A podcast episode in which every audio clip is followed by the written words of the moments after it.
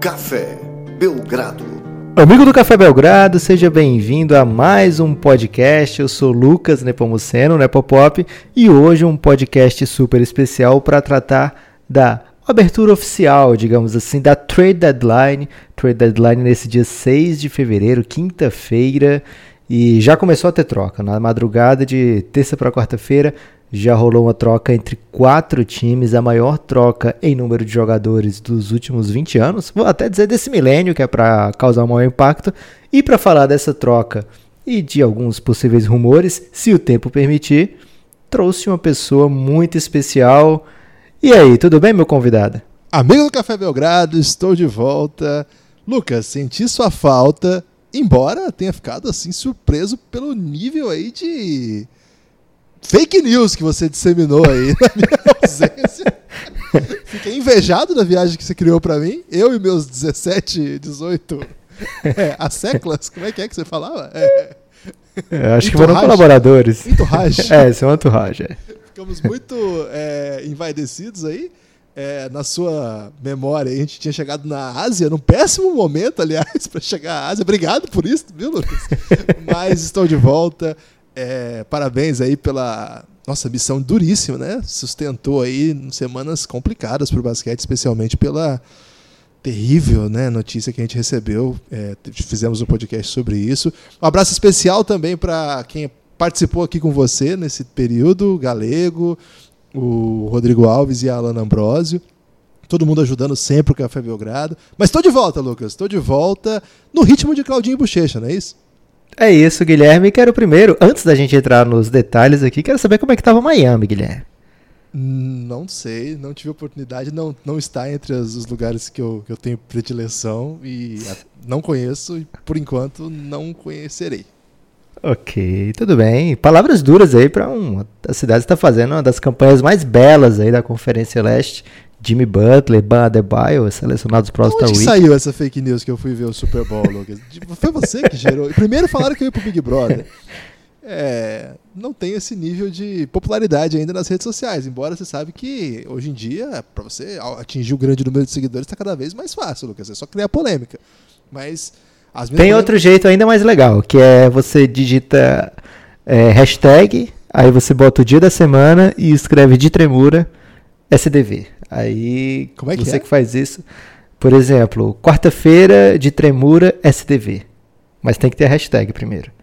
Não, que, não conheço essa. É, aparentemente uma mulher que tem o sobrenome de Tremura, ela criou essa, essa tática no Twitter já há alguns anos.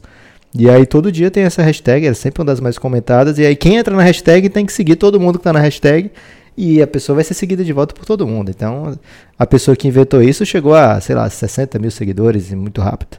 Ela foi brilhante. Eu gosto que você já está é, usando bem o tempo, né? Você falou que se desse tempo a gente ia falar de outros assuntos. Então, estamos falando ainda de tremura. É, queria aproveitar então para dizer, Lucas, que. Belgradão é cultura, Guilherme. Claro que é, e aproveita esse Principalmente porque a gente não está gravando elástico mental. Aí tem que trazer a cultura tem aqui para o Café Belgrado. Mas vocês têm que ir lá ouvir, hein? Que tenho certeza que a pessoa que está ouvindo aqui a maioria não ouviu lá ainda porque eu tenho os, os dados estatísticos, Lucas. Eu, eu, posso dizer com tranquilidade isso aí.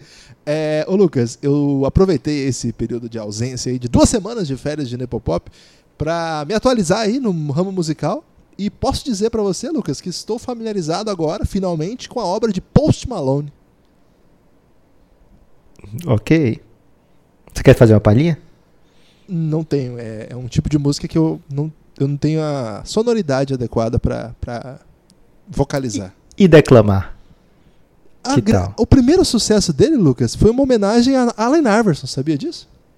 Um grande momento aí para você declamar agora. E ele, ele, o nome dele é composto por uma, um jogo, uma, um estilo de jogada de basquete que está em desuso, post, e um sobrenome que já foi de duas superestrelas da NBA, Moses e Cal. Então, um abraço aí para Post Malone. Queria indicar aí para os amigos ouvirem. Sabe que eu gosto de indicar talentos aí que ainda não foram descobertos. Ele, por exemplo, tem só 25 milhões de views por vídeo, coisas assim.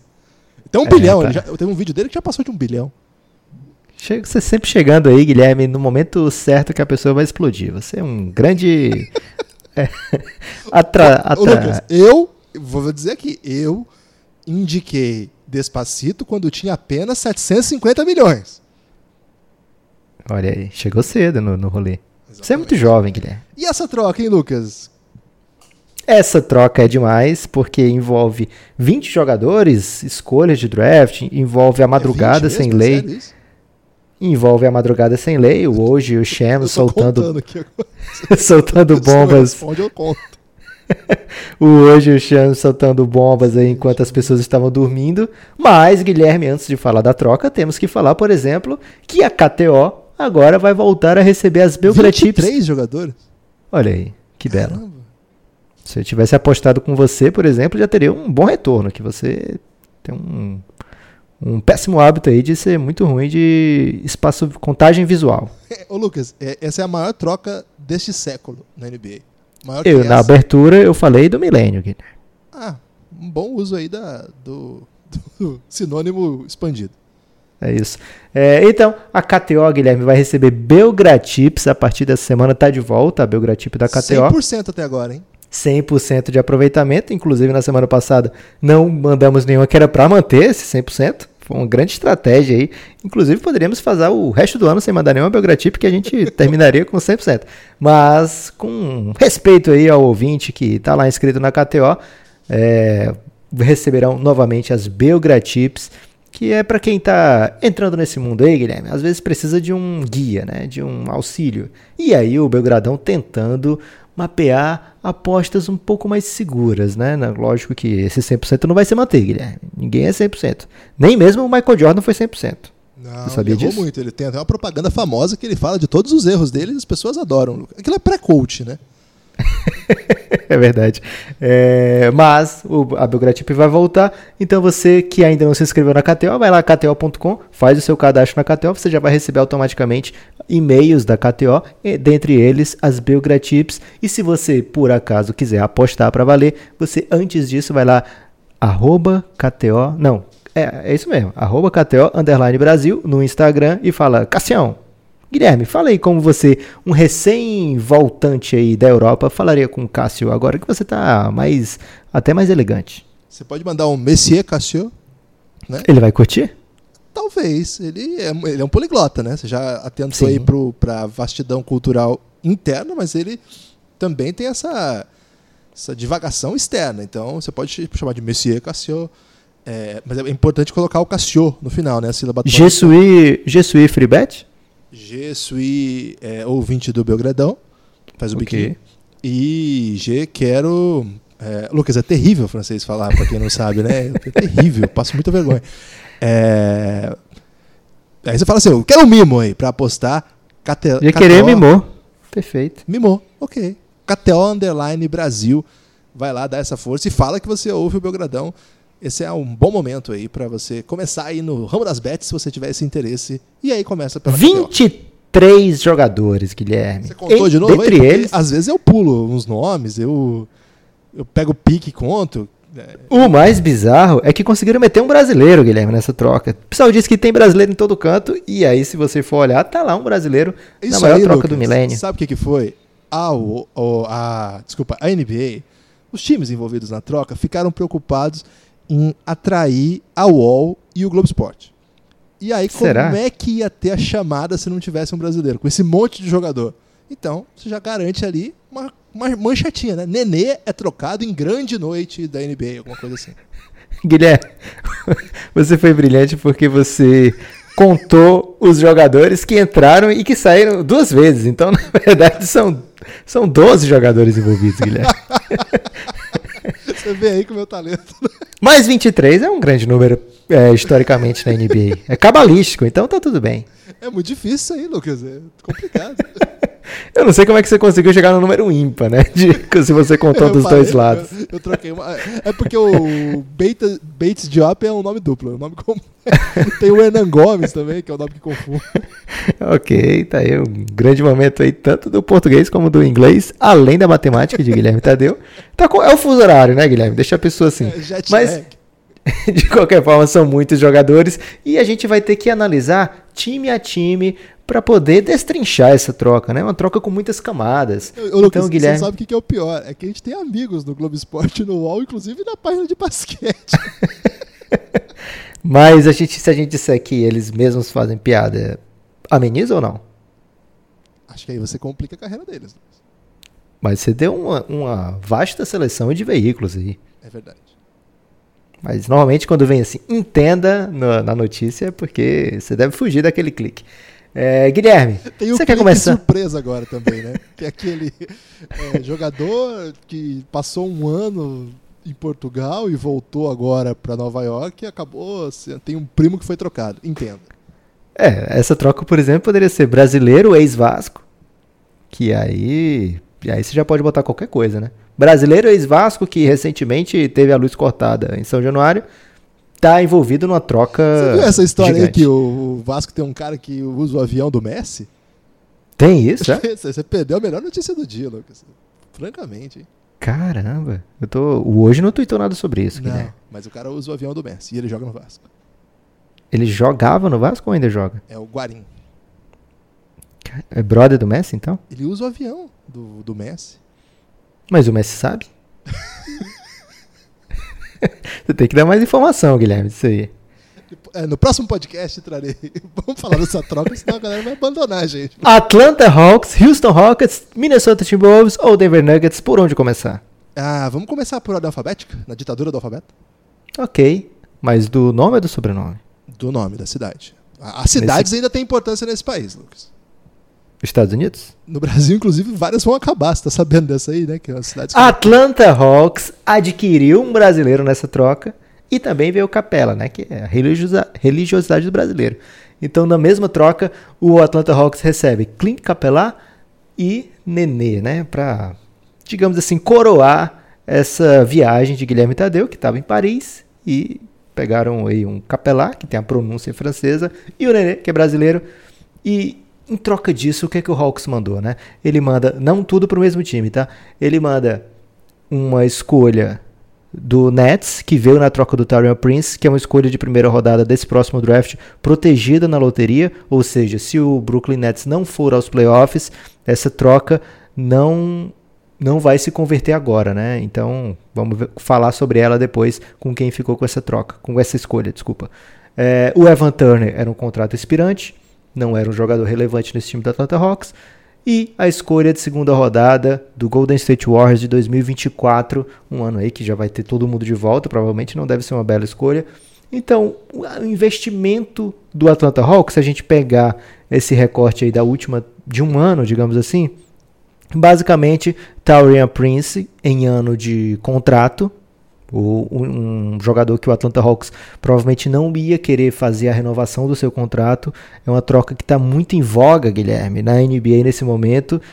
A troca quando você está no último ano ou no penúltimo ano de contrato daquele novato, que você vai ter que renovar daqui a pouco, você sabe que não vai sair barato e não necessariamente ele é um cara importante para o seu futuro. Você não vê aquele cara como uma peça-chave. Então o Atlanta Hawks fez essa troca do Tyrion Prince, pegou essa escolha, que é mais fácil de ser trocado do que um jogador, e aí agora consegue o pivô que tanto procurava. A gente já falou aqui nesse podcast antes do interesse do Atlanta Hawks pelo André Drummond, quando começou a ter o- os boatos da troca, e agora eles conseguem o Clint Capela, que faz boa parte das coisas que o André Drummond faz, né? Protetor de aro, é, pegar rebote, etc. Sem vir com um salário perto do máximo, que viria acoplado ao André Drummond, provavelmente. Não é um salário barato, por volta de 20 milhões do, do Clint Capela. O Nenê não vai jogar, ele tem um- umas pegadinhas no contrato que se você tiver muito interesse em saber, você procura no Twitter, no meu Twitter, arroba Nepopop, você procura lá, contrato Nenê, arroba Nepopop, que vai ter uma thread explicando por que, que o Houston assinou da maneira que ficava muito difícil do, do Nenê jogar nessa temporada. É, e basicamente é isso, Guilherme. O Atlanta adquirindo um pivô que vai ajudar o time a ser deixar de ser um dos piores em rebotes na NBA e esperamos que aconteça de melhorar o rim protection do Atlanta Hawks, deixar o time protegendo melhor o aro, tirando um pouco do peso é, da defesa das costas do John Collins, que não é um grande defensor, na verdade é um defensor até abaixo da média, do Trey Young, né, tentar também é, diminuir a pressão, né, a necessidade dos jogadores evitarem serem batidos no, no, no, no um contra um, porque agora tem um protetor de aro mais robusto, digamos assim. Agora, Guilherme, quero que você fale sua visão dessa troca, se você gostou do Atlanta Hawks, e mais do que isso, quero que você. Não, depois eu falo o que, que eu quero mais. Por enquanto, gostou ou não gostou? Ah, eu fiquei com uma sensação assim meio esquisita desse negócio, mas acho que o Hawks conseguiu uma barganha, né? Assim, é muito barato. Se você olhar o, a projeção de todos os jogadores aqui dessa troca, a gente não sabe muito bem como que o Covington vai ser, né? Mas eu acho que o cara que tem mais destaque na NBA nos últimos anos e vem tendo, é, independente do sistema que joga, é o Capelá. Então, me parece ser, assim, virtualmente o grande vitorioso dessa troca. Mas, Lucas, assim que saiu esse negócio, eu, eu me pus a pensar, assim, é, o, o Houston abrir mão do Capelá pode dizer alguma coisa sobre ele, inclusive. E, curiosamente, você falou que eu tive agora na França, e de fato, eu não vou falar é, quais são minhas fontes e tal, mas eu falei sobre o Capelá lá porque eu queria saber um pouco, né? Conversei sobre vários jogadores franceses e o Capelá, ele não é francês, mas como você falou, ele é suíço. Só que muito no, jovenzinho, ele foi descoberto pelo Chalon, que é um time da Borgonha. Ele vai treinar, então muito novo ainda, na França, e ele é integrado naquele sistema do INSEP, aquele sistema que gerou uma série de jogadores NBA, campeões da Europa pela França, etc. Ele só não joga pela seleção francesa, mas a formação dele é quase toda no basquete francês. E é curioso, eu nunca tinha essa informação de lá, eu nem sabia que ele ia ser trocado, né? Mas já uso essa, essa informação para esse podcast. É, parece que é um cara assim que por onde passa é o companheiro menos querido, Lucas. É um cara que dá muito trabalho, que tem uma mentalidade muito ruim. Essa informação que tinha se dele lá na França. E o desenvolvimento dele na NBA até surpreende um pouco. Muita gente apostava que não, não, seria um grande jogador, não. O Houston aposta nele e ele tem a primeira temporada bem fraca, né? Dois pontos e três rebotes e ter, deixa a equipe agora com 16 pontos e 12 rebotes, um pivô protetor de aro, o, o cara que corre pela quadra sendo muito alto, completa ponte aérea, em terra, etc. Parece ter se criado um outro tipo de jogador. Aí essa troca veio e eu fiquei assim, cara, será que tem a ver, né? Será que não é só? A gente vai falar daqui a pouco sobre o Houston. Que coisa esquisita, né? É uma troca que, assim, capelar por Covington, que é a escolha que o Houston está fazendo, é muito esquisito, né? Por Jordan Bell. Então, é, vamos ver assim como é que vai se desenhar essa carreira do Capelá agora nesse time. Eu acho que o, o time do Atlanta Hawks, ele tá nessa situação em que ele é capaz, ele a ele é permitido fazer algumas apostas, mesmo essas um pouco mais ousadas, né? E nesse caso nem foi muito. Agora, eu fico pensando, Lucas, como é que vai fazer para botar ele para jogar junto com o John Collins? É, é uma dupla muito interessante, mas nesse tipo de NBA um tanto redundante. A gente assistiu agora. Pouca gente assistiu porque era um campeonato muito exótico, um campeonato lá da, da Eurobasket classificatório ainda, que era só time ruim e tal. E a Suíça estava jogando e o Capelá foi jogar pela sua seleção e ficou tentando chutar de três. E era muito feio, assim, tentando chutar, era um negócio bizarro. Foi constrangedor, assim, pessoal. Até o Rudy Gobert postou e ficou fazendo bullying com ele no Twitter. É, tô dizendo isso para dizer que é um cara que não espaça a quadra, vai, ele tem essa função que ele fazia no Houston. É, e eu acho que o John Collins é, era, era, não, continua sendo o segundo maior talento desse time. E eu não sei, eu, é claro que ele tem um jogo fora um pouco mais interessante do que o Capelá. O Capelá é restrito naquilo que ele sabe fazer bem.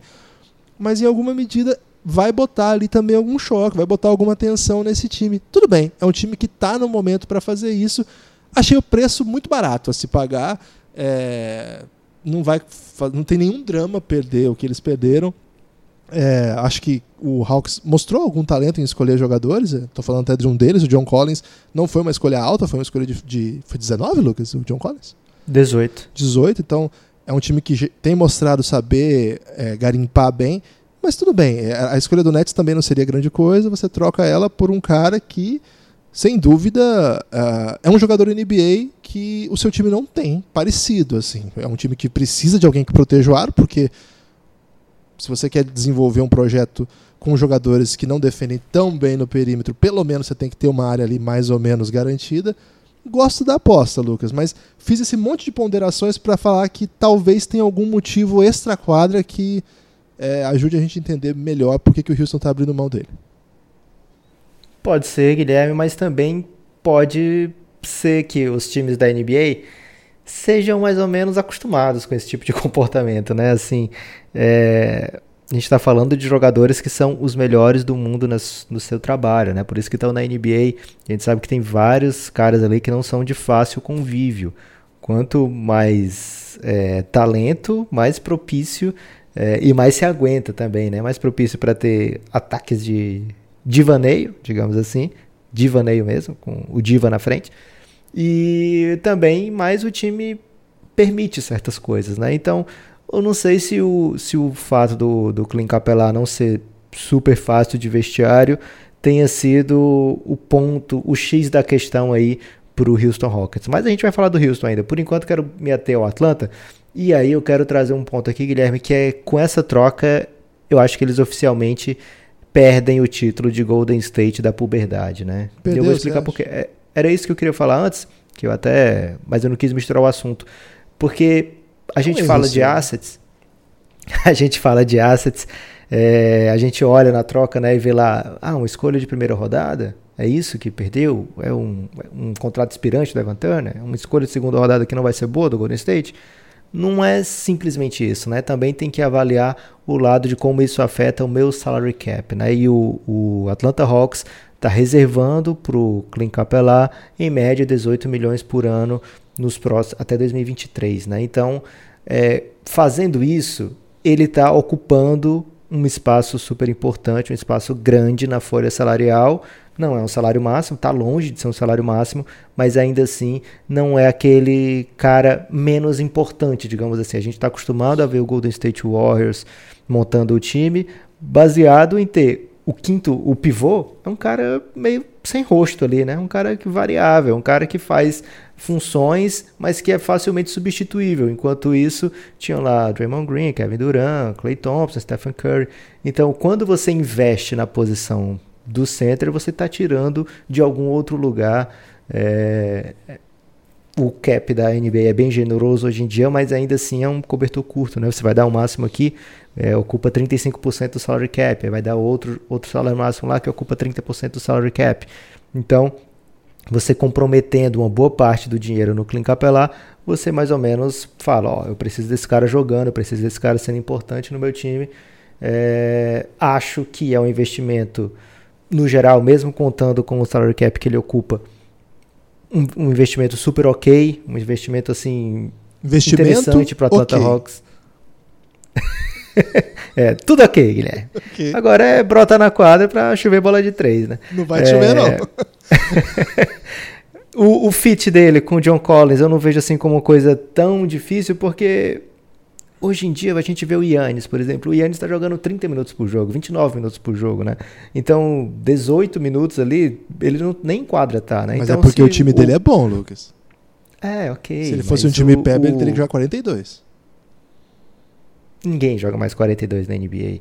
É, então, mesmo que eles precisem jogar, sei lá, 10 minutos juntos, ainda dá para jogar bastante tempo, um ou um ou outro. De qualquer forma, o Atlanta também colocava o John Collins na posição 4, com o Alex Len, outros jogadores inferiores ao Capelá, né? Damian Jones.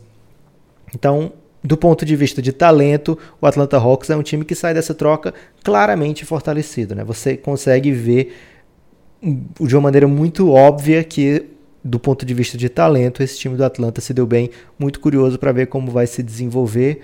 É, acho que tem tudo, tem muita coisa boa nesse Atlanta. Acho que apesar de ser, sei lá, a pior campanha da NBA, tá longe de ser o pior lugar, é, pior time para se acompanhar daqui para frente, né? Então tem tem onde tem por onde trabalhar, tem como sair coisa boa dali. Vai vir mais uma escolha de draft para a próxima temporada alta. Então esse time é realmente um dos times jovens mais interessantes a se prestar atenção. Um time precisa dizer, descobrir ainda, Guilherme, o, o, molde agora. Eu não vou mais poder chamar de Golden State da puberdade, já uhum. expliquei porquê, mas certamente é uma puberdade aí que a gente vai acompanhar com muita atenção. É, tá trocando de voz, né? Agora, ô Lucas, esse, é, a boa notícia pro Hawks é que ele conseguiu fazer algum move sem abrir mão é, de ou DeAndre Hunter, né, ou Bembry mesmo, ou, ou principalmente assim qualquer outro jogador que fizesse ali parte do projeto do time. O Ken Reddish também. Claro que aí nem falo de Kevin Werther, Trey Young e tal. Mas só de não ter mexido nisso, né, ter conseguido fazer, trazer um cara que era titular num time que era contender até o ano retrasado, ano passado era um contender. Você traz um titular de um time que era aspirante a chegar a coisas grandes da NBA, jogando ainda no Oeste, claro que não era por causa dele, né, era por causa de outras coisas, mas ele era titular daquele time. E então você conseguiu trazer esse cara sem gastar nenhum dos seus assets primordiais, assim, a não ser esse espaço salarial que você disse, acho que sai bem, né? Ok. Gostei. Sai fortalecido, né, Guilherme? Sai. É, seguindo, Tem que então, ver o tanking, né? Tem que ver só se não vai atrapalhar esse projeto desse ano aí. Acho que eles vão dar uma, uma descansada na galera do resto da temporada. aí. Eles já estão bem avançados aí nesse projeto, né? Apenas 13 vitórias em 41 partidas. O problema é que no, no leste, você ganha 5 jogos aí, você já, sei lá, É. chega em décimo da conferência. É um grande perigo isso aí, realmente. Não, vai ter que esquentar Mas- aí no banco essa galera aí, dar uma rodada. Pode ser. É, seguindo, olhando em frente, vem mais um time que a gente adora prestar atenção. Den... A gente gosta de todos, né, Guilherme? Fala a verdade. Denver Nuggets. É a ditadura do alfabeto ainda? não, só pra começar. Agora você pode escolher co- ir em qualquer sentido. Ah, é? Então vamos falar do Minnesota Timberwolves? Vamos falar do Minnesota. Mas você tem que atribuir algum motivo, entendeu? O Minnesota Timberwolves tá na rabeira também. E aí, pra gente continuar no, no projeto longo prazo, digamos assim. Ok. Se a gente for pro Denver ou pro Houston Rockets, a gente tá falando de time de playoff. Então vamos de Minnesota Timberwolves. Assim como o Hawks é um time que claramente não estará nos playoffs. Então, assim como o Hawks, é um time que faz essa troca pensando não no agora, né? Então, o que, que aconteceu pro Minnesota Timberwolves? O Minnesota enviou o Robert Covington, Shabazz Napier, Keita Bates-Diop, N- olha o tanto de gente, velho. Noah É aí Vonleh que, daí que eu tirei todos os 23 nomes, Lucas. e Jordan Bell. É muita gente, E Guilherme. tem o Gerald Green também, né? Que tava lá, não é? Não, o Gerald Green foi do Rockets. Ah, que chega Ele- por lá e vai. Ok. É, então, Robert Covington, Shabazz Napier, Keita Bates-Diop, Noah Vonleh e Jordan Bell, todo mundo aí sai do Minnesota Timberwolves. A grande verdade é a seguinte: Robert Covington era o cara cobiçado aí, os outros todos são nomes que transformam essa troca na maior, na maior troca do, do milênio. Essa é a verdade, porque poderia ser, sei lá, Guilherme Tadeu, é, Maurício Seabra, Igor Coelho.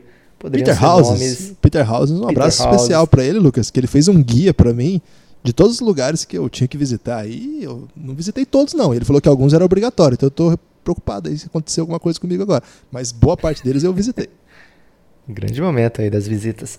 É, então, o Minnesota tinha esse, esse asset muito cobiçado por todos os contenders, que era o Robert Covington. Por que tão cobiçado? Porque ele é um ótimo jogador, 3D, já foi eleito para time defensivo do ano na NBA, mete bola de 3 e salário muito acessível e não só expirante, né? Tem mais um ano de salário ainda. Então, tava na crista da onda, para usar um, um termo jovem aí, Guilherme. Esse aí não é jovem É. desde os anos 90, Lucas.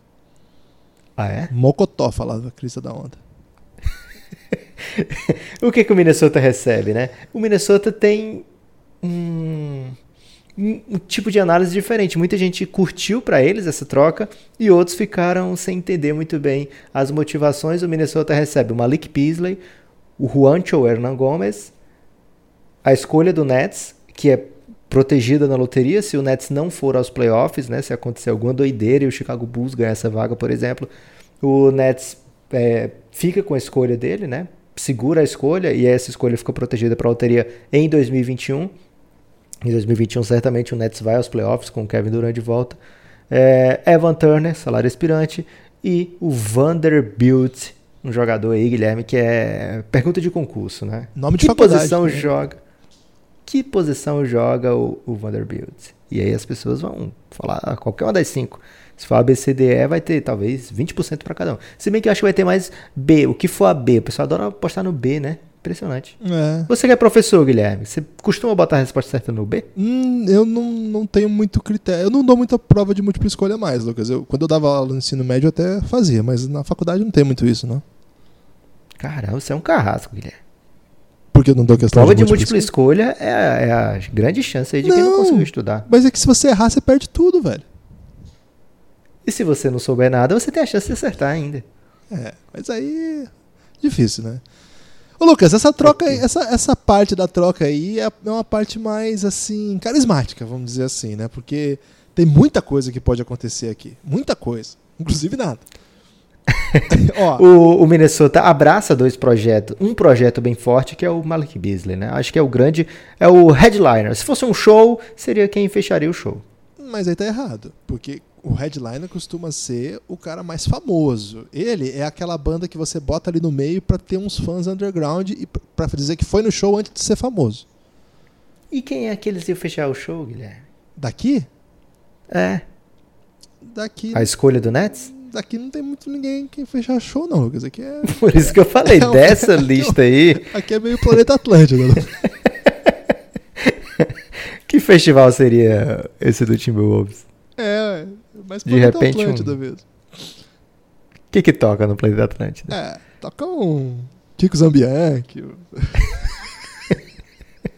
Ok, é, então o Minnesota abraça esse, esse projeto do Malik Beasley que, e do o Juancho Hernan Gomes, lógico, conseguem a escolha que eles tanto cobiçavam para abrir mão do Covington, era uma coisa assim, obrigatória ter essa escolha. Agora, tem que ver que do ponto de vista de assets, é um investimento futuro, porque ele está mais ou menos dizendo, vou renovar com o Malik Beasley. E aí a gente fala mais uma vez de salary cap. Esse jogador é mais um daqueles que tô trocando porque, apesar dele ser bom, tenho que aproveitar enquanto ele vale algo agora, né? Porque daqui a pouco vai chegar a hora de renovar e eu não tenho certeza 100% se eu quero pagar o que ele merece ou o que ele acha que merece ou que os meus adversários acham que ele merece. Então, se chegasse alguém oferecendo, sei lá, 12 milhões, 13 milhões para o Malik Beasley anuais, apesar do Denver ter a oportunidade de cobrir qualquer oferta por ele, por ele ser um agente livre restrito, não é algo que o Denver tivesse tão a fim de fazer, porque já tem o salário máximo do Jamal Murray, já tem o salário máximo do Jokic. Eles renovaram com o Gary Harris, né? Então eles talvez eles não quisessem mais outro jogador, digamos, da posição redundante com um salário muito alto. Então, se eles não tivessem feito já a renovação do Gary Harris, talvez eles tivessem optado por ficar com o Beasley e trocar o Gary Harris se não fosse um salário de longo prazo assim, né? Mas como ele já tem o salário do Gary Harris e ele não tá valendo tanta coisa assim, porque tem piorado ano a ano, Malik Beasley era o nome óbvio a ser trocado. Então é trocado e você gosta do Malik Beasley, né, Guilherme? Gosto, gosto bastante. Ah, acho que a situação vai se apresentar até curiosa, né? Porque o Minnesota, obviamente, aposta nele, dando sinais de que está disposto a renovar. Só que, ao mesmo tempo, eu imagino que ele projete um salário agora para um, não exatamente de uma, de uma tão valorizado assim. O que pode implicar um problema se ele já chegar e botar esse menino para jogar, ele é um estrago ali, viu? Porque talvez ele atraia ainda mais atenção. Eu imagino que nessa negociação alguma coisa já deve ter vindo naquela aquela ah, como é que eu digo? Aquela conversa de bastidor assim, vou te trazer, mas a renovação é por quanto? A gente sabe que os agentes são muito influentes, eles conversam muito. Acho que tem alguma coisa nesse sentido aí, porque de fato é uma aposta grande. O Covington é considerado por boa parte da NBA, até no último podcast do Zach Lowe ele comentou isso. Ele até falou assim: o Covington ele, tá, ele é tão elogiado por todo mundo que eu cheguei à conclusão. O Zach Lowe falou que ele é o jogador mais overrated na NBA hoje, mais supervalorizado, porque todo mundo acha que é só botar esse cara em quadra e ele falou assim: ó, eu gosto dele, mano, é tudo isso. Ele falou brincando assim, né? Tipo, meu Deus. É, mas se você imaginar, né, que era um cara que várias equipes queriam, o Covington, que era um cara que tinha ali é, atributos que sinalizavam um tipo de jogo que hoje a NBA tanto quer, esse jogador que é capaz de trocar na defesa e defender várias posições e no ataque conseguir se criar eventualmente em necessidades e sobretudo abrir para chutar de três quando você tiver com um outro jogador com a bola, uma coisa que é fundamental na NBA, espaçamento, etc. E você, sua aposta é nessa escolha do Nets, que não é tão alta, e no Beasley. O Hernan Gomes é um chutador, ele tem um potencial, acho, de ser um chutador eficiente, sim. Até foi no ano passado um pouco, mas esse ano a rotação do Denver ficou ainda mais longa. O Michael Porter entrou no time, é, outros jogadores ganharam mais minutos e ele foi murchando né, dentro do time. Eu acho que esse menino vai ser jogador da NBA. Ele mata muita bola mesmo, mas é meio que só isso. O Vanderbilt, é, ele era uma promessa nos tempos de universitário, né? Chegou a ser badalado, assim, jogando a seleção dos Estados Unidos de base, mas acabou ficando, né? Era uma das boas apostas do Nuggets que não, não vingaram. E, então é o Beasley. O Beasley é muito explosivo, é um cara que a gente espera que chegue num lugar, mas ainda não é, né? Então é uma troca de pura aposta e uma aposta ousada, né? Um cara que joga na posição ele, é, ele não é exatamente um wing, né? Ele, é, ele, ele é mais criador do seu próprio arremesso, ele chama muito. Ele é um dois é, muito autêntico, assim, muito agressivo. É alto para a posição, né? mais, acho que tem quase 95, 96. Então, sabe criar o próprio arremesso, mas é, também sabe jogar sem a bola. Né? Eu lembro de várias jogadas ele cortando por trás das defesas para receber assistências. Um cara rápido. Acho que vai combinar muito bem com esse time. Carudo, né? Carudo pra caramba ele tem um, um eu ia dizer Low Williams, mas eu acho que é mais um Jamal Crawford, assim, dentro de si, assim, um sexto homem. Não, um J.R. Smith? É, não sei, eu acho que o J.R. Smith é meio J.R. Smith louco. ficou... É, então, ele ficou... As pessoas esquecem o quanto ele já foi não, ele um era jogador muito bom, normal, Fez né? 50 pontos já, é. Mas eu acho que ele é, ele é um pouco... Não sei, eu acho que ele é um pouco melhor no drible. Eu, acho que ele pode ser um, um sexto homem muito, muito útil na NBA. É, agora pode até virar um titular aí de, de relevo nesse time. Acho que o Culver é o jogador titular dessa posição, né? E o time continua precisando de um armador. Eu acho que ele não vem para ser um. Hum, então é uma aposta num negócio que, não sei, eu acho que o Minnesota dá um passo atrás para de novo apostar num projeto. Lucas, eu tenho muita dificuldade de entender as coisas que o Minnesota faz e não é de hoje não. Então, é, esse é o, o, segundo ponto dessa troca, né? Essa troca a gente comentou aqui como se fosse um fim, mas pode ser um meio, né? O, o Minnesota ainda mantém as esperanças de adquirir o DeAngelo Russell nessa deadline, né? Então, ficou bem esquisito. Se a gente pensar bem, os melhores jogadores do Minnesota hoje são o Carl Anthony Towns, obviamente, e assim, os melhores projetos, vem lá Andrew Wiggins, vem lá Jarrett Coover, vem o Okogi e vem o Malik Beasley. Eles todos jogam na mesma posição, né? É, ou dois, três, são todos são alas, né? Não são nenhum é um ball handler primário é, hoje na NBA. Exato. É, eles podem até evoluir, se tornar um ball handler secundário, né? O Jarrett Coover pode ser esse jogador. Mas hoje nenhum deles é um ball handler primário. Você falou, tá faltando alguém para ser o armador. E tá mesmo. É, então, será que esse é o time que eles querem levar até o fim da temporada? Pode ser, mas pode ser que não, pode ser que aconteça. Está tendo muito rumor de Andrew Wiggins é, sendo trocado, né? Um jogador que tem um salário muito alto, mas, poxa, se você for ver, ele faz mais de 20 pontos por jogo, né? faz 23 pontos por jogo. Não é um jogador assim é, que os times tenham aversão a ele, né? Ele não se tornou nunca aquele cara que era a promessa que ele, do que ele seria, né? Mas é, não é um jogador inútil dentro da NBA. Pode ser trocado sim. Fico muito curioso para ver o restante dessa trade deadline do Minnesota. Pode ser um, metade de um de um caminho mais longo que eles estão percorrendo. De qualquer forma, pegam a escolha. Essa escolha não é super é, promissora, digamos assim, mas é na pior das hipóteses uma escolha 16. Dá para procurar coisa muito boa se você escolher bem é, então não é assim uma escolha irrisória, né? É uma escolha interessante. Hoje ela está entre 15 e 16. Caso aconteça alguma loucura, né? O, o, o, Brooklyn Nets perca muitos, muitos jogos na sequência, o, o Chicago Bulls ultrapasse o time essa escolha fica para o ano que vem. E aí, ano que vem, o Brooklyn Nets é projetado para ter uma campanha bem melhor no leste. Não seria talvez o ano ideal para ela chegar seja esse ano, né? O Minnesota está contando aí que o Bulls não vai conseguir essa remontada, não, Guilherme. Uma pena, né? A ver, né? Ô, Lucas, é... só, uma, só uma informação. E como o Minnesota tá nesse buraco também, ele meio que garante. Ele tem a escolha do ano que vem ainda, né? O Minnesota? Ele. A sua própria escolha tem. Então, ele garante duas escolhas num range interessante do draft, né? Talvez aí do 12 ao 16, do 12 ao 18. É, é, um, é um range interessante, um draft que tem vários armadores. É uma Mas o Minnesota tá na rabeira do, do Oeste. É, é que eu tô apostando aí que vai dar uma melhoradinha. Mas, eu, mas vamos supor assim, que na pior das hipóteses, ele garante uma lottery e uma escolha no comecinho ali, depois do lottery. Então você garante uma boa posição num draft que tem acho que seis, sete bons armadores, assim. Quem sabe não esteja aí o futuro. Eles tentaram a notícia que, que, que circulou. Quando eu falo notícia que circulou, é o Shams ou é o hoje. É, raramente é algum outro. Mas eles tentaram o Wiggins pelo D-Low. Mas faltou alguma coisa aí. A gente não sabe se é escolha, se é alguma outra peça, né?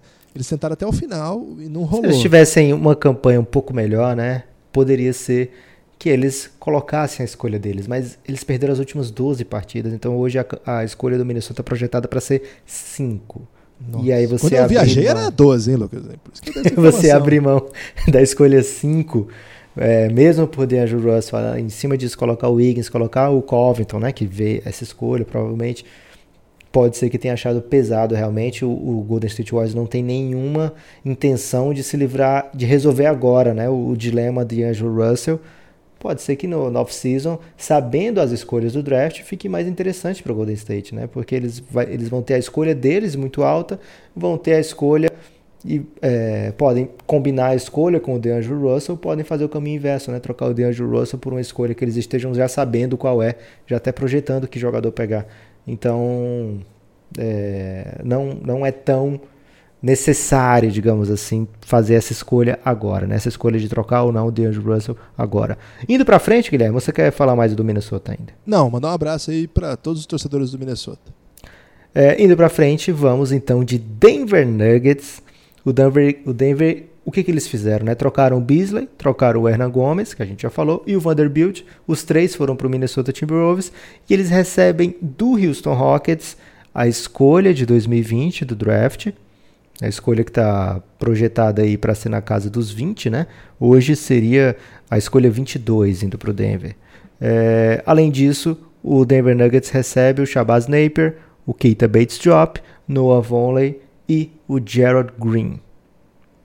Não são nomes assim super excitantes. A gente já falou da motivação do Nuggets de trocar tanto Beasley como Hernan Gomes, sendo casos de jogadores que eu sei que eles são bons, eu sei que eles são interessantes, mas eu prefiro garantir uma escolha de primeira rodada aqui agora, um asset que eu tenho mais lenha para queimar, que vai ser barato por mais tempo, eu posso escolher essa escolha no meu draft, e aí vou ter quatro anos desse jogador. Eu manjo a um, escolher. um preço barato. eu escolhi esses caras lá atrás, né? Então é. eu sei o que, é que eu estou fazendo. É, ou eu posso pegar essa, essa, escolha e colocar em outra troca, porque é a moeda do momento, né? A escolha de draft está cada vez mais valiosa na NBA. É, Shabazz Napier, Keita Bates Diop, Noah Vonley, o Jared Green está machucado, mas esses três nomes aí, Guilherme, nenhum vem para salvar a pátria de ninguém do Denver Nuggets, mas é aqueles casos, né? Do Denver Nuggets é aquele time que de repente chega um cara lá e começa a jogar coisa que você não sabia que aquele cara jogava. Então fica de olho também, né? É, a princípio é frustrante, né? Pro torcedor do Denver, é, tem vários né, lá no Giannis. É, a princípio é frustrante, porque você perde um projeto que era muito legal, outro menino que quando foi chamado deu conta, por alguns jogadores assim que eu gosto muito do Napier, mas convenhamos, né? É, é, um tipo de jogador assim que a gente sabe. O LeBron gente... gosta do Napier, Guilherme. De repente eles estão pensando é... em trazer o LeBron. É, o, eu acho que né, o Keita Bates Diop é um cara que chegou mais velho na NBA e nunca de fato ocupou espaços de rotação, né? Ele até jogou um pouquinho é, lá no Wolves, mas também não chegou a chamar a atenção, tanto que né, foi numa troca sem ninguém chorar por ele. Desses caras aqui, é até engraçado, o Vonleh, eu acho que pode ajudar um pouco mais. Mas, de, de, modo geral, é, um, é meio frustrante, assim. Eu não sei como é que o Denver vai fazer. São jogadores que não vão ser protagonistas, o que é uma boa notícia pro Denver. Já tem de sobra lá. O, o Denver não feriu sua rotação para fazer esse negócio. Agora, Lucas, eu só posso imaginar que eles têm mais um move aqui. Eu não sei. É, a, gente, a trade deadline ainda tem, tem horas ainda para correr. Não sei se quando o pessoal está ouvindo esse podcast, mas ainda tem um tempinho. Pode ser que tenha algum outro passo e que essa escolha é, seja parte de algum negócio que o Denver é, viesse a procurar. Durante essa, esse período aí de, de, de, que antecedeu esse momento fatal assim da trade deadline, a especulação era que o jogador mais é, assediado do Nuggets era o Malik Beasley. Então, é esse que é o move, já foi feito, mas não sei, dá para esperar um pouquinho. A princípio não gostei não. Eu acho que o Denver foi quem mais deu talento e menos recebeu em troca. Ficando de, de novo a ressalva de que na, nas mãos do Malone, nas mãos de um time que tem peças que jogam muito bem coletivamente, esses caras podem dar resultado que a gente nem espera. Você falou aí, o time às vezes procuram, acham os caras que você nunca ouviu falar e mete os caras na rotação. O Craig, né? O Craig é um nome, acho que é o maior exemplo disso. É um cara que nenhum time da NBA, ou sequer assim, fez menção de botar ele numa rotação, ser um jogador relevante. Eles foram lá, acharam o cara. E hoje, pô, ele ajuda. O Jeremy Grant é um cara que tava dando sopa, eles lá, pegaram, botaram na rotação. Então, quem sabe, o Noah Vonleh começa a matar uma bolinha. É um cara, é um big que dá pra, pra jogar junto com o Jokic. O Jokic abre, ele abre também. O Keita Bates Job, de repente, aí mata uma bola. É um cara que é muito grande, né? Tem um braço muito longo, capaz de pegar rebote. Vou torcer para ele, Lucas, mas a princípio não gostei não. Guilherme, se você tivesse recebido a notícia que o Denver trocou, por exemplo, Malik Beasley e Juancho pelo Jeremy Grant, você ficaria um pouco mais animado? Talvez. Acho então, faz sentido, o, acho. O Jeremy Grant foi adquirido nessa offseason por uma escolha do Denver de 2020, que hoje seria a escolha 24 do próximo draft, né? E agora o, o Denver adquire a 22, ou seja, uma escolha muito similar que ele mandou pelo Jeremy Grant, em troca do Malik Beasley. Se você for olhar, você falou, né? Não mexeu na rotação, não feriu a rotação, a gente vai ver que o Malik Beasley está jogando 18 minutos por jogo, não sendo titular esse ano em nenhuma partida, fazendo 8 pontinhos, chutando 36%, 36% para a bola de 3, 42% nas bolas de dois pontos. Não está sendo um ano especificamente bom do Malik Beasley, né? É, por que, que isso acontece? Muito em função do que você falou. O Denver Nuggets é um time que tem uma rotação muito forte. E aí todo mundo já viu que o Malik Beasley é capaz de ser um jogador muito interessante. Temporada passada, com mais tempo para produzir, mais inserido na rotação, ele fez 11 pontos por jogo, com 40% na bola de 3 pontos, então os times sabem que tem algo ali, né? Então, chegando na, na off-season, desculpa, chegando nessa off-season com o Malik Beasley no elenco, o Denver Nuggets fatalmente seria assediado, fatalmente teria que pagar o que não queria pagar pelo Malik Beasley. Então eu vejo essa troca como uma casualidade que o Denver Nuggets é obrigado a conviver por ser bom demais. É isso que esse time é, bom demais de montar time. Eles estão inserindo nessa temporada Michael Porter Jr. ao elenco, então óbvio que ia diminuir minuto de mais gente, né? Um time que trouxe Jeremy Grant, trouxe o Michael Porter Jr para jogar esse ano, né, que não jogou ano passado. Adquiriu o Jeremy Grant, já falei, né? É, renovou com o Paul Millsap na, na off-season. Ou seja, o Barton, todo mundo. O ano passado chegou na posição que o Malik Beasley ocupava minutos também. Sim, ele se machucou, inclusive, em algumas partes da temporada, né? O, o Denver Nuggets ano passado teve problemas de contusão que esse ano, para sorte dele, não está tendo. Então, é um time que tem muito jogador para jogar, minutos limitados, né? Porque só dá para jogar 48 minutos por posição, a não ser quando tem uma prorrogação, né? É, então, esses jogadores iam sofrer de qualquer maneira, né? Minutos não apareceriam para eles, cria insatisfação. A vitória cura todas as mazelas, lógico, né? Mas não deixa de o Malik Beasley sabia que podia jogar mais, né? Tem algum lugar que eu, que eu jogo mais. Então, tinha muita intenção de procurar cavar o seu espaço na liga. No Denver Nuggets não estava cavando uma escolha de primeira rodada não se olha com desdém na NBA hoje. Tanto na noite do draft pode ser importante para trocas, pode acontecer o que você falou também, do time achar uma maneira de se reforçar ainda nessa deadline, mas a troca faz muito, muito sentido para a organização de salary cap do Denver Nuggets. Não tem por que a torcida ficar chateada.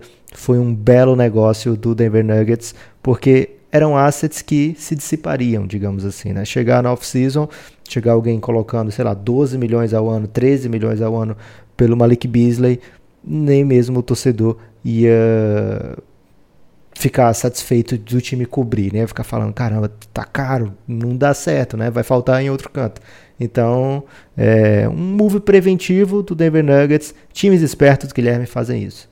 É, e assim, um alerta aí, só para fechar Monte Morris vai ter mais minutos, né? E esse menino é caos enjaulado, né? Eu acho ele mais jogador que Malik, do que o Malik Beasley. É isso. E aí, de repente, o Keita Bates Drop, que esse ano tá bem mais assertivo, pode também mostrar o seu valor, né? O Denver é, vai inserir esses caras na rotação com muita parcimônia, lógico, não tem pressa, não tem necessidade, na verdade, de colocar esses caras para jogar tanto, mas se o Noah Vonley cavar o espacinho dele, se o Keita Betts-Diop cavar o espaço, é bônus. A troca foi feita por contratos expirantes e a pique, essa é a grande verdade. Vamos para frente? E agora acho que é o grande tema desse podcast, Lucas. É, deixamos o melhor para o final. Ou pelo menos o mais é, Polarizador? instigante. Instigante. Gostei, Guilherme. Você aprendeu palavras novas na Europa? Aprendi para usar uma vastidão de é, é, palavras, um vocabulário desnecessário aqui. Aprendi Você uma trouxe palavra algum, que... holand... trouxe algum holandês desnecessário pra gente? holandês desnecessário, acho que não. Ele só fala inglês lá, então acho que não. Caramba, que desperdício, Guilherme. Mas eu posso Ok. usar um- uma palavra que eu ouvi muito né, na Itália, pode ser? Mamma mia? Prego. Prego? Cara, eles falam prego pra qualquer coisa com uma intensidade absoluta, você fica até meio com É, medo. com desdém? Prego.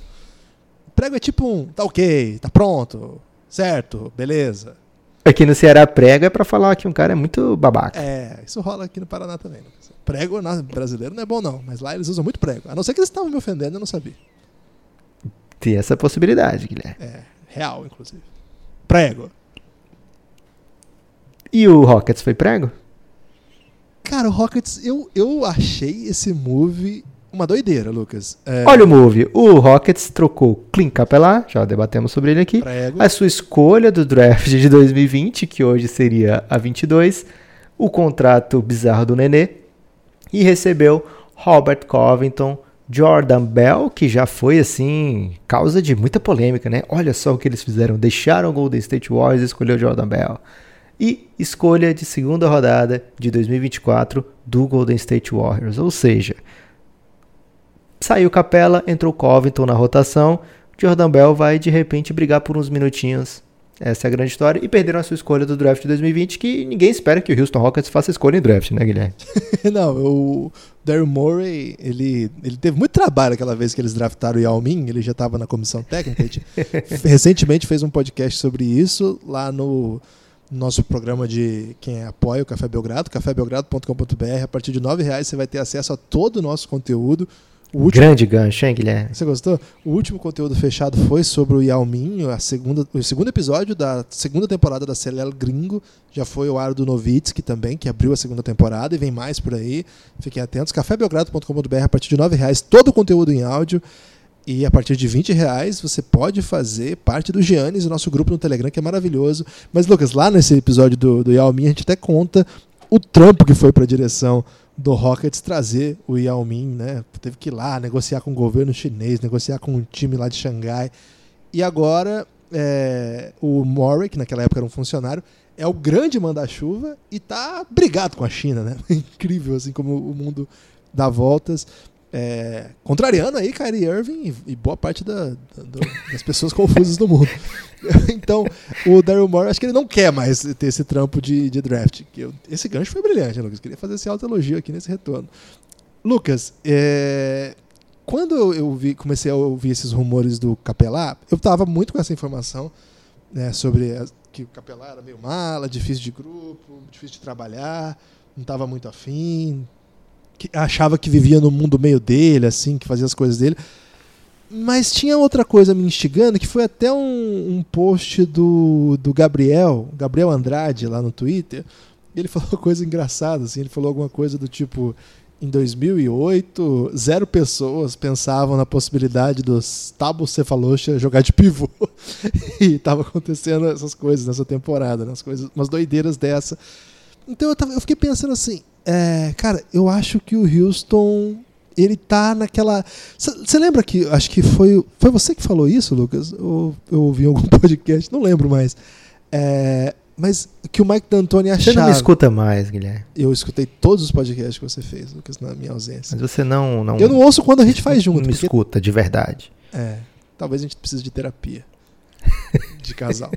É, ô Lucas, e eu não sei se foi você ou se foi o Steve Nash que falou isso, então você está em boa companhia. Aliás, é, depois eu conto essa história. É, o Mike D'Antoni se arrependia, na verdade, de, na época do Suns, não ter pisado mais ainda no acelerador. Você lembra dessa história? não? Sim. É, então, eu fiquei com essa impressão de que quando ele começou com esses negócios de colocar ala, cinco alas em quadro o tempo todo, agora meio como um modelo, não é novidade exatamente, mas isso, esse passo que eles estão dando, que é pegar o seu terceiro principal jogador e transformá-lo em outro ala, e aí traz um pivô, porque eventualmente você vai precisar de pivô, você vai enfrentar vários pivôs, né? Imagina, o tempo todo você tem que pegar Embiid, tem que pegar Jokic, tem que pegar é, Towns, pega aí os principais pivôs da liga. Mas é, esse move me parece, posso ser atropelado pelos fatos e daqui a pouco eles arrumam um ótimo pivô aí. Mas me parece um move do D'Antoni vai até o fim dessa vez e esse ano já não tá tão legal quanto ano passado, então eu vou meter o louco aqui.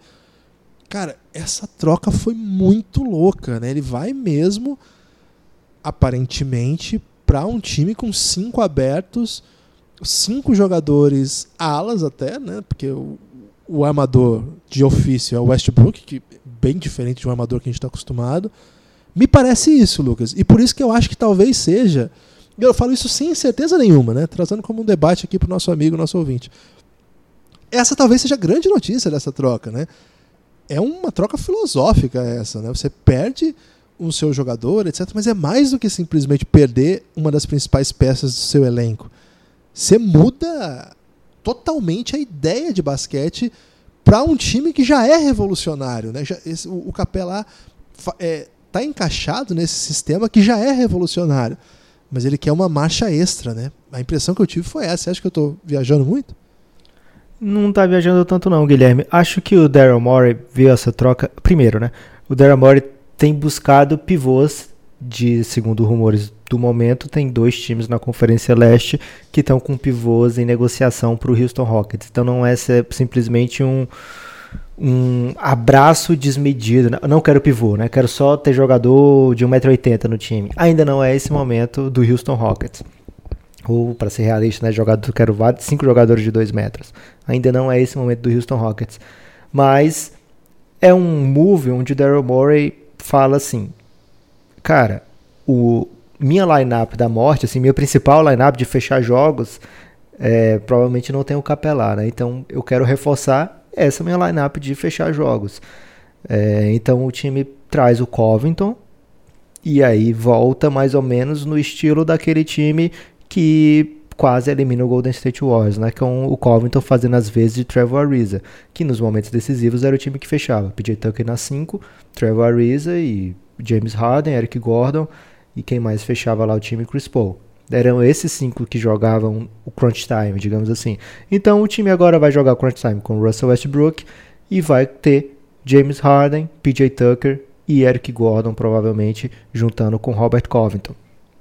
É, por que, que faz sentido? O Robert Covington é um jogador que espaça, né? Então eu espaçando, eu não fico mais com a lineup que tinha dois jogadores que não metiam bola de três, Russell Westbrook e o Capelar, né? O Capelar não mete de jeito nenhum. O Russell Westbrook mede com aproveit mete com aproveitamento baixo, né? Então não é interessante que ele fosse um dos abertos assim, né? Ele não vai causar tanto impacto, principalmente se eu tenho outro non-shooter no time, né? Outro que não não chuta também. Então dá para dois jogadores da defesa darem uma roubadinha, né? Fazer uma dobra no, no Harden ou o cara que está no Eric Gordon poder cobrir porque sabe que vai ter outro que vai cobrir o Eric Gordon. Então, esse essa lineup de fechar jogos, o Houston Rockets agora conseguiu. Se conseguir daqui para trade deadline o Big, né, que vai jogar seus 24 minutos, que vai ser importante no time, né, faz parte do time, faz parte desse Houston Rockets ter um ring runner, né? Em muitos momentos da partida, o Capelá era fundamental no, no no elenco, né? Tinha os momentos onde ele, principalmente primeiro quarto, segundo quarto ali, ele tinha muitas jogadas pro lobby, pro Clint Capela, né? Tanto o James Harden, principalmente, né? Uma, uma dupla que já vinha há muito tempo atuando junto, como também o Russell Westbrook. Então, esse esse cara, ring runner, o Houston quer. Ele precisa, né? Então é possível que o Houston adquira. Se não conseguir, vai ter que ser o Azar Hartenstein, vai ter que ser o Jordan Bell vai ser alguém assim que não está no mesmo nível do time, né? Então, o Houston quer ainda esse jogador, mas priorizou a lineup que fecha, né? Não vejo assim como uma coisa tão fora de contexto do Houston, porque o Houston já provou ser um time que vai aos extremos, né? É um time extremamente pragmático no sentido de se a minha jogada que mais rende ponto por posse é o James Harden na isolation, eu vou fazer essa jogada mil vezes por jogo. É um time que faz isso, né? Se a jogada mais valiosa é a bola de três pontos, eu vou arremessar 40 bolas de três pontos por jogo. Então é um time que vai muito nesse sentido de, olha, matematicamente isso aqui dá certo. Matematicamente isso aqui aumenta minhas chances. Então, foi isso que o do Houston fez. O que, que ele abriu mão, né? Abriu mão de ter um jogador que era estava lá nos últimos anos, importantíssimo, faz, tinha o seu papel no time, mas que não fechava os jogos, né? Na hora mais decisiva, não era sempre que ele estava à disposição, né? Então, em algumas séries específicas de playoffs, ele jogava pouquíssimo tempo. Uh, e aí eu estou investindo 18 milhões do meu cap nesse jogador. Será que faz mesmo muito sentido? A resposta do Houston foi: vamos ver o que, que tem por ali, né? O que, que eu consigo com o Clint Capela conseguir um jogador que, como você falou, Guilherme, é o mais talvez o mais overrated, porque todo mundo queria, né? Como você falou, não. Zach Lowe falou e você parafraseou. É, todo mundo queria, o Houston foi lá e conseguiu, né? Um jogador que não dá para dizer que. Não digo que não me surpreendi, Guilherme, porque faz muito sentido o Houston querer arrumar essa lineup que fecha jogos com essa, com essa troca. Faz mais sentido pro Russell Westbrook é, jogar os minutos decisivos também das partidas, assim fica mais confortável, digamos assim, para montar o, o, time. O, Duana, o Daniel House, que muitas vezes faz esse papel, não é um substituto, não é nem de longe, assim, né, do nível do Robert Covington. Ok, de longe pode ser, né, ele até vem, tem feito dignos jogos. Depois que o Capelá parou de jogar nos últimos jogos, foi, o time foi testando, né, como é que ia ser. O Daniel House vinha fazendo essa função, que agora será de Robert Covington, e vinha até se dando bem, né, ia conseguindo bons números. Mas o Robert Covington é um plus a mais, né, é um jogador extra. num nível diferente. É um plus, plus a mais, mais extra. extra. É, é um jogador no nível diferente do Daniel House, então ele aumenta as chances do Houston encaixar. É um time que não está brilhante, é um time que não está empolgante na temporada, mesmo assim com 65% de vitórias, né? Imagina se esse time encaixar, imagina se eles conseguem agora, daqui para o fim da trade deadline, esse rim runner que meio que fecha o que o, o Daryl Morey quer fazer, né? Então pode ser que esse time encaixe daqui para frente. E se encaixar, Guilherme, pode ser um grande perigo. É. Ô Lucas, como é que tem sido lá no Giannis a recepção, a Serpinha? Ah, meu amigo. Você quer falar da Serpa agora? Vamos lá.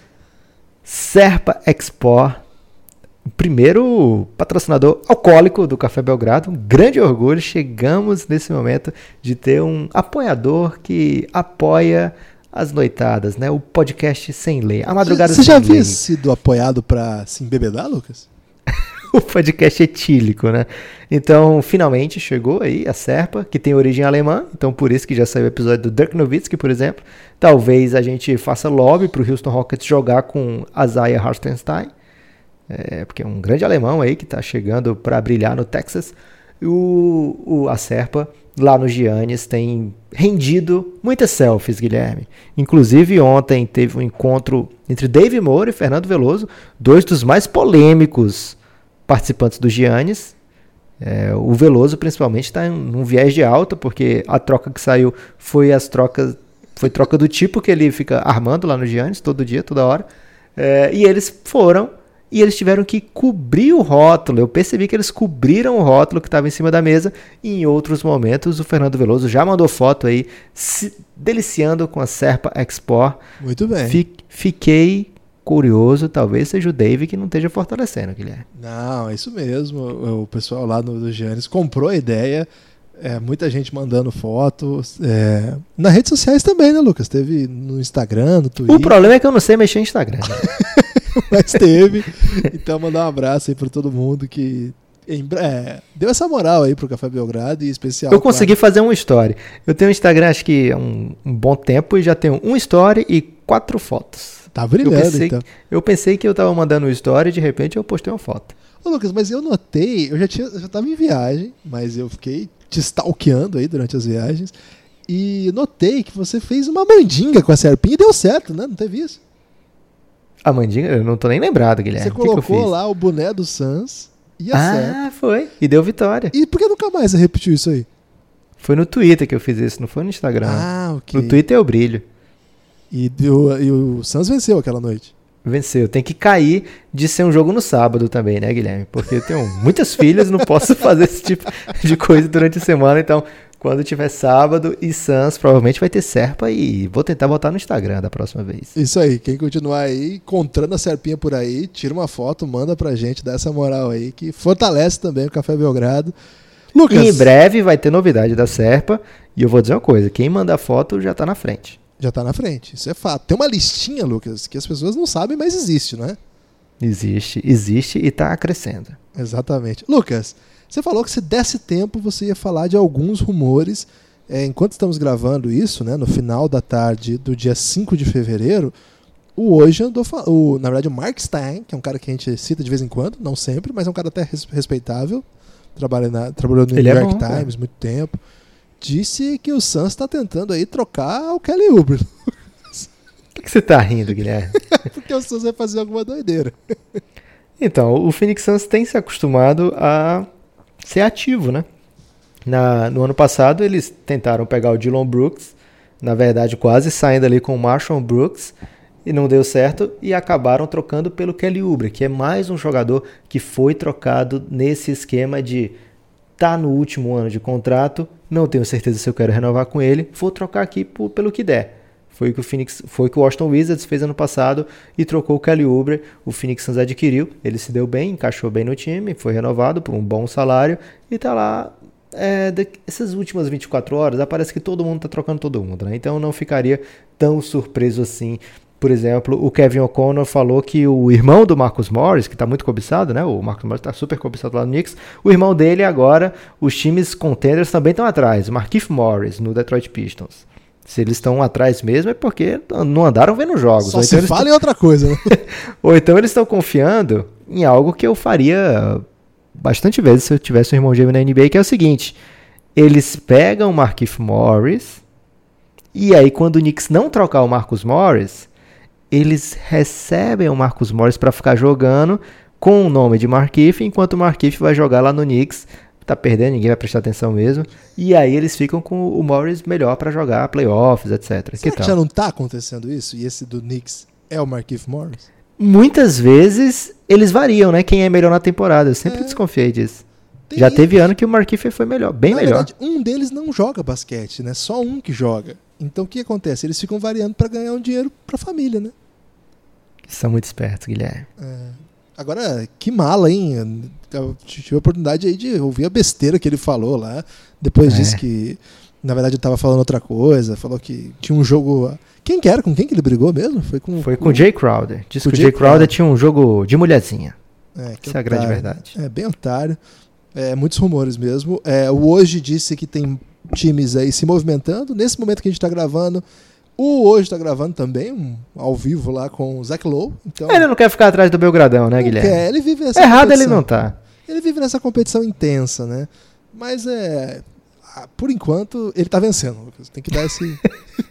Não no, no- na Apple Podcast, ele fica sempre em segundo, atrás do Belgradão, do quesito basquete. No Brasil, você quer dizer? No Brasil, lógico. Tô falando de Brasil, não tô falando comparando. Ele tá de olho no mercado brasileiro, Guilherme, e não tá conseguindo é, é, conquistar. Agora, Guilherme, Não, ele só falou... falar uma coisa, Lucas. Verdade seja dita que uma vez até hoje, a gente entrou num top podcast de basquete dos Estados Unidos, hein, Lucas? Tem que falar isso aqui. Teve isso, grande momento aí Pegamos do... o top 200, eu acho. nos Estados E aí Unidos você fica falando mal de Miami, que é provavelmente onde a gente tem ouvinte, Guilherme. Não, eu não falei mal, Lucas. Eu só falei que tem pelo menos umas 30 cidades que eu gostaria de visitar antes de Miami. Mas talvez Miami esteja entre as 50, seria maravilhoso, claro. E se alguém quiser levar a gente pra Miami, ela pode furar a fila, Lucas.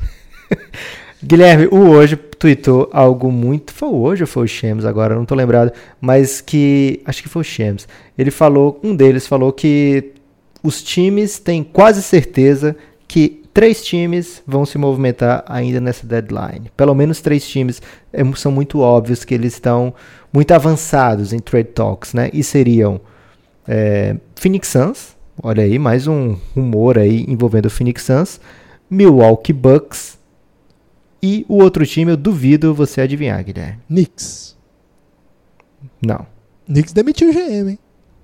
Knicks demitiu o GM num grande momento aí de que pra que se programar, né? Se eu posso fazer as coisas tudo em cima da hora. E o Knicks demitiu o GM, faltando dois dias pra trade deadline. E uma hora depois, é, o agente do LeBron, qual é, o nome dele mesmo? Sempre esqueço. Rich Paul. Rich Paul postou uma, um, um emotion de um braço fazendo. É emoji agora, Guilherme. Ninguém fala mais emotion. O um emoji de um braço, um bíceps. E eu mandei pro Lucas dizendo assim: Rich Paul é o novo GM do Knicks. Mas eu falei assim, tipo, brincando. Só que o Lucas ele acreditou em mim. ele achou que ia Eu apenas disse que. Eu apenas disse que época de trade deadline não é hora de ficar mandando esse tipo de coisa. E Guilherme. acontece é tanta aí. doideira, né? Que isso não tá descartado, não. Então fica aqui a sugestão aí pro Knicks. É que hoje tinha acabado de falar que eles estavam de olho no em trazer alguém do meio de Isso. agentes, né? Porque gostaram muito da experiência do Pelinka, né? E do Bob do Myers. Pelinka também. e do Bob Myers do Minnesota, do Golden State. Então, só falta isso pro Knicks ser um dos melhores times da NBA, né? O, o, o, o Lakers tem LeBron e Anthony Davis, o, o Golden State tem Stephen Curry, tinha Kevin Durant, Clay Thompson, Draymond Green. E o Knicks acha que basta trazer um agente aí que vai dar tudo certo. É a chance do Wagner Ribeiro, né, Lucas? Rodrigo Caetano. Rodrigo Caetano não é agente, não, é? Ah, mas eu acho que ele. O Gilmar Rinaldi era agente e virou GM antes de todos esses aí. Verdade seja dita aqui. É, tem isso também, né? Já foi até da seleção. Lucas, desses próximos rumores aí, tem algum que você pelo menos avisaria o amigo pra ficar atento nas redes sociais? Cara, o mais legal é ser pego distraído. É, é legal ficar acompanhando o rumor. Sempre que sai notificação do hoje, do Shams, a gente tem que correr pra olhar, né? Mas é muito massa quando sai uma troca assim do nada, né? E você fica, caramba, não pensei nisso. É bem mais legal. É, mas lógico, tem jogadores que estão no mercado há um bom tempo, por exemplo, Kevin Love, é, o Robert Covington era um que estava também, André Drummond, Aaron Gordon é outro nome que ganhou força aí nos últimos dias. Luke Kennard. Luke Kennard tem esse rumor do Phoenix Suns também, que seria mais uma vez um time dando esse passo. Opa, não sei o que, que eu faço com esse cara aqui. Não, não sei que ele é bom, mas não sei se eu quero renovar ele por top dólar, né? Por uma grana alta. Então, vou trocar aqui por uma escolha. É um move que muito time tem feito. Pode ser que o, o Pistons faça isso. O Pistons atualmente tá atirando para todo lado. Já tem o André Drummond, rumor do Luke Kennard e agora rumor do Markieff Morris. Minnesota Timberwolves é um time que a gente acha que eles estão de olho ainda em alguma coisa, pode ser que façam. Não achei o tweet que dizia de três times, eu lembro somente do Phoenix Suns e do Milwaukee Bucks. Outro time provavelmente não é da qualidade desses dois elencos que podem ser campeões esse ano, né? Tem tem grande chance, Guilherme, de sair um finalista entre Phoenix Suns e Milwaukee Bucks. Teve uma informação também, Lucas, que a gente nem mencionou, mas é super relevante, que o Chandler Parsons foi demitido, foi dispensado. Hein? Pois é. Você tem destaque final? Tem um destaque final, Guilherme. Destaque final é que amanhã começa a jornada olímpica das meninas do Brasil. Vamos torcer para que o Brasil conquiste uma das vagas olímpicas, pelo menos no pré-olímpico feminino, né, que tem mais chance do que no pré-olímpico masculino. Vamos torcer para as duas, na verdade, né? Mas vamos vamos nos concentrar agora nesse feminino, Guilherme, que tem uma chance boa. O Brasil joga um grupo que tem num grupo que tem quatro times, três passam para as Olimpíadas, né? Três desses times se classificam para as Olimpíadas. Não quer dizer que vai ser fácil. Tem muito time forte no grupo do Brasil. Começa amanhã a jornada olímpica. Vamos torcer pelas meninas do Brasil, Guilherme. Esse é meu destaque final. Gostei desse destaque final. Meu destaque final é mandar um abraço para todo mundo aí que é, mandou mensagem aí durante o tempo que eu fiquei fora. Todo mundo aí que espalhou as fake news a meu respeito. É uma honra, né? Primeira vez que eu sou vítima de fake news. É, todo mundo tem seu dia, né? Não fui ver Super Bowl. é, minha dignidade aí é, foi posta à prova, mas posso me, me- me- posso garantir para os amigos, tenho provas. Mas é muito bom estar de volta. Agradecer a você, Lucas, pelo excelente trabalho que você fez aí na minha ausência e a todo mundo que contribuiu para esse período aí. Agora estamos de volta para implementar o caos aí e vem muita coisa, né? Tem o final dessa trade deadline, tem muita as séries que continuam, o El Gringo, o Reinado, a série sobre os jogadores do draft do ano que vem, que chama Amanhã Vai Ser Outro Dia. Daqui a pouco a gente vai voltar é, com peso para ela, afinal tá chegando o draft também, né? Quando o ano avança, as coisas vão acontecendo. É, então tem muita coisa. Siga aí o Café Belgrado nas redes sociais, espalhe por aí, ajude a gente a espalhar. E se você puder, claro, apoie o nosso projeto cafébelgrado.com.br. Por enquanto é só isso. Forte abraço.